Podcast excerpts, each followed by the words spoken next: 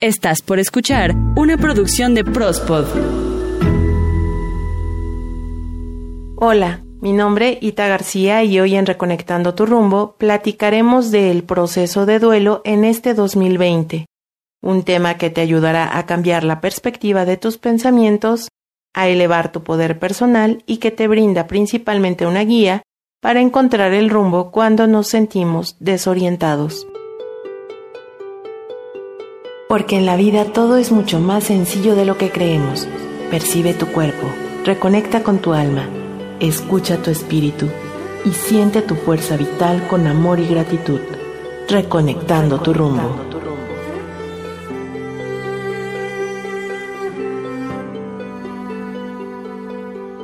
El duelo es uno de los temas que más conflictos genera en todos los seres vivos, y en esta ocasión tocó este tema con el mayor respeto debido siempre recomendándote que acudas con un terapeuta especialista en este tema, quien mejor podrá llevar tu caso personalizado. Por la cercanía que generamos con nuestros seres queridos, la muerte en todo momento es un fuerte golpe emocional.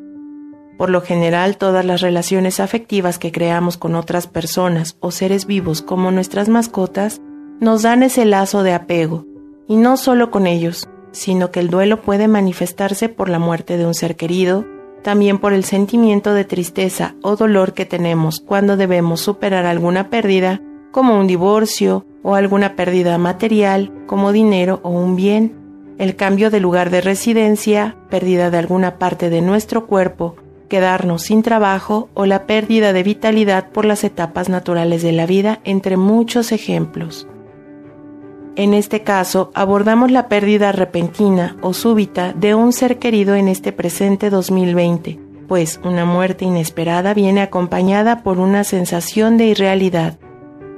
Es muy habitual que tras un fallecimiento repentino, la persona más allegada no sienta dolor por la pérdida en un primer momento. Cuando se observan reacciones de serenidad mantenida o de gran tranquilidad en personas que acaban de perder a un ser querido, Generalmente estas se atribuyen a frialdad o incluso a fortaleza bien o mal entendida. Estas reacciones se puede decir que son mecanismos de defensa básicos de protección del dolor. No podemos afrontar lo que no estamos preparados para soportar. Esta protección da tiempo a nuestra mente y a nuestro cuerpo para que asimile lo sucedido. Son reacciones puramente biológicas y necesarias. Cada persona tiene sus tiempos para afrontar la realidad de la muerte que deben ser respetados. Cuando se vive la pérdida repentina de un ser querido, el doliente seguramente va a necesitar más tiempo para comprender lo ocurrido y su energía se centrará más en este proceso que en cualquier otro. Los sentimientos de angustia, dolor, falta de comprensión de lo sucedido e incluso la sensación de inseguridad la muerte por sí misma siempre es difícil de asimilar y la sensación de irrealidad ante este hecho, ya que es parte del proceso de aceptación. Cuando la muerte ha sido repentina, la tarea de adaptación es aún más difícil.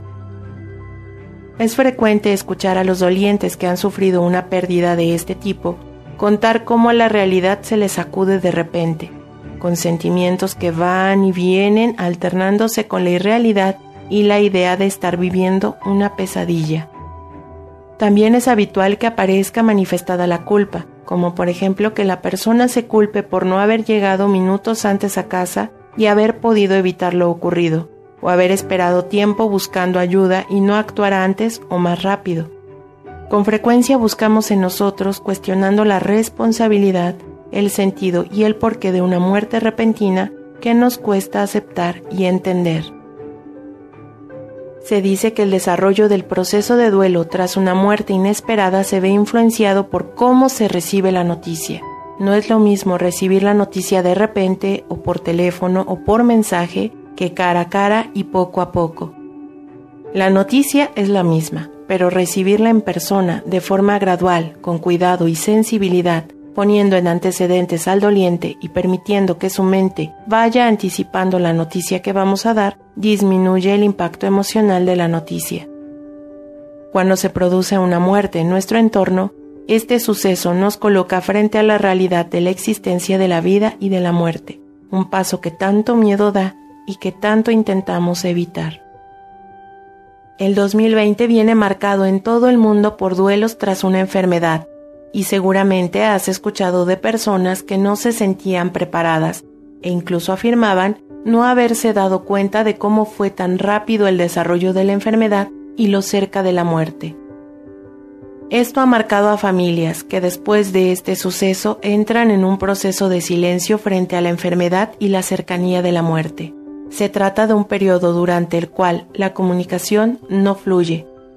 Cuando esto ocurre, el desarrollo del duelo se asemeja mucho al causado por una muerte inesperada y en el que a menudo el cuidador principal es incapaz de llevar el duelo de la misma forma que los demás integrantes de la familia. Cualquier persona que enfrenta una pérdida pasa por distintas fases antes de poder afrontar con serenidad estos duros golpes. De acuerdo con Elizabeth Kubler-Ross, tras una pérdida atravesamos por las cinco etapas del duelo, aunque hay autores que manifiestan siete o más etapas no muy distintas a las que comentamos a continuación. Es importante saber que él o los dolientes no atraviesan estas etapas en un orden predeterminado, sino que más bien se pasa de una a otra indistintamente hasta que se logra aceptar la muerte o la pérdida es un proceso personal que durará hasta que lleguemos a comprender la pérdida y se establezca el sentimiento de poder seguir adelante con la vida sin el ausente. Se encuentra la etapa de negación. Cuando se rechaza la realidad de la situación, negarla es bastante frecuente en el momento en el que la noticia de la pérdida impacta sobre nosotros. En este momento la persona no está preparada para soportar todo ese dolor y por ello debe negar cierta información hasta que poco a poco pueda ir asimilándola. Por ser la más impresionante de las etapas suele ser la primera, que aunque ya lo mencioné puede aparecer en otro momento del proceso de duelo. Viene acompañada del sentimiento extraño de no poder volver a ver o estar junto a su ser querido, y hace que el doliente se encuentre en un estado de gran confusión e incredulidad tal que incluso llega a sentir que se trata de una pesadilla o es algo temporal. A pesar de esto es importante que la persona no dure en esta etapa mucho tiempo o no será capaz de iniciar su proceso de duelo. Otra etapa mencionada es la ira, un gran enojo que comienza cuando la negación hacia la pérdida del ser ya no es posible, pues es evidente y una realidad. El sentimiento de rabia o ira puede ir dirigido hacia el ser que ha fallecido, hacia un familiar o un amigo, e incluso hacia uno mismo. El dolor es tan grande que se cuestiona la injusticia de la situación, de la pérdida e incluso puede llegar a cuestionarse el porqué de la existencia humana, la religión, las creencias o las maneras de vivir. Esta ira es necesaria que se manifieste porque ayudará al proceso de superación. La etapa de negociación puede darse antes de la pérdida, pues la persona afectada o los allegados buscan todos los medios necesarios para que no se tenga que vivir un duelo. Lo usual es hacer un trato con algún poder superior para que la persona que se encuentra en fase crítica no fallezca. Negociando algún cambio de actos, conductas o estilo de vida es uno de los mecanismos de defensa que se pueden activar por el deseo o la petición de volver al tipo de vida que se tenía antes, donde los pensamientos giran en torno a qué se podría haber hecho para evitar la situación o se espera un llamado milagro buscando evitar el dolor. La depresión es la etapa donde los sentimientos de tristeza, incertidumbre, vacío, dolor, impotencia, irritabilidad, culpa y miedo ante la situación venidera invaden a la persona, pues está comenzando a aceptar la situación Puede ser una fase muy larga, incluso quien atraviesa por esta etapa llega a pensar que dura para siempre, y a pesar de que este hecho no es cierto, es imprescindible pasar por esta etapa. La aceptación suele ser la última etapa, es cuando el doliente comienza a aceptar la pérdida, comprendiéndola y entendiéndola como parte de los ciclos naturales, llegando a reflexionar sobre el sentido de la vida y la conformidad de una realidad sin la persona fallecida. hace que poco a poco se comprenda y active nuevos mecanismos para seguir viviendo bien en el mundo sin esta persona. Es importante comprender que cada caso es personalizado. Las formas que cada uno tiene de afrontar el duelo son muy diferentes. Lo que a ti te gustaría no tiene por qué ser lo que el otro necesita, pero existen algunas ideas que puedo brindarte para acompañar a alguien en duelo. Una vez que ha pasado el tiempo desde la pérdida, la persona comienza a darse cuenta de la realidad de la pérdida y vuelve a retomar su rutina. Cuando se atraviesa un duelo, la persona no solo ve su vida alterada con sentimientos de tristeza, melancolía, apatía, culpa, nerviosismo, irritabilidad, sensación de vacío, estrés o pérdida de interés por actividades, sino que además se ve afectada por dolores de cabeza, cansancio, trastornos de sueño, cambios que evidencian el estado en el que se encuentra. Por ello, acompañar a alguien de nuestro entorno que haya sufrido una pérdida puede resultar difícil a la hora de saber cuál es la mejor manera de ayudarle, qué decir y qué no decir. La principal barrera a la que nos enfrentamos cuando estamos al lado de una persona en duelo y que queremos ayudarle son nuestros propios miedos. Miedo al dolor, miedo a la muerte, a no saber qué decir o qué hacer, miedo a hacer más daño o a revivir heridas. Acompañar a alguien en duelo supone centrarse en el otro, ser empáticos.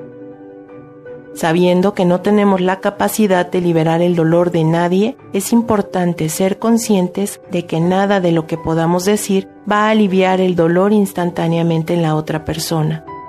Podemos ofrecer nuestro interés a solo escuchar y abiertos a lo que la persona quiere compartir, interesándonos en sus necesidades y respetando su proceso permitiendo que se exprese con palabras el dolor, con llanto o enojo, o compartir cómo está afrontando su duelo, esto le va a ayudar a elaborar un nuevo mapa para su vida tras la pérdida. Desde mi experiencia, escuchar realmente a alguien que está sufriendo, estar a su lado con cariño y cuidado, es una ayuda principal y de gran valor.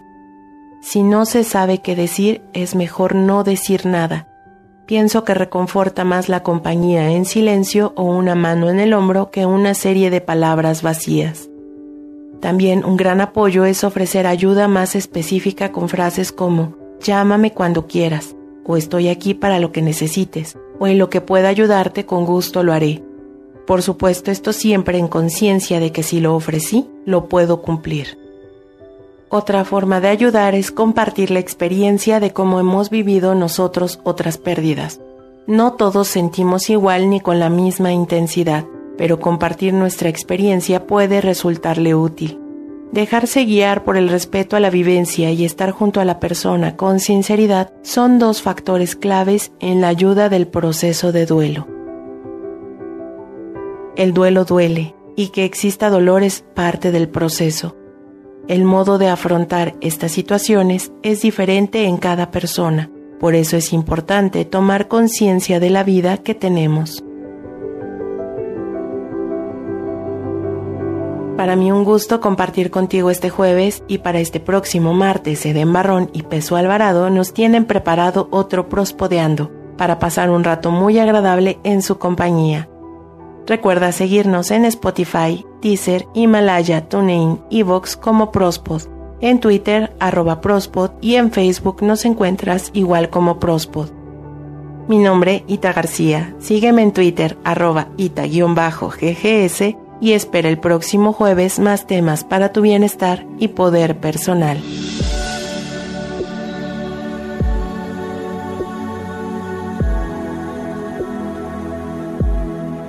Imagina que todo fluye en armonía y dicha dentro y fuera de ti. Siente, percibe, ábrete a la vida y a la paz, reconectando tu rumbo.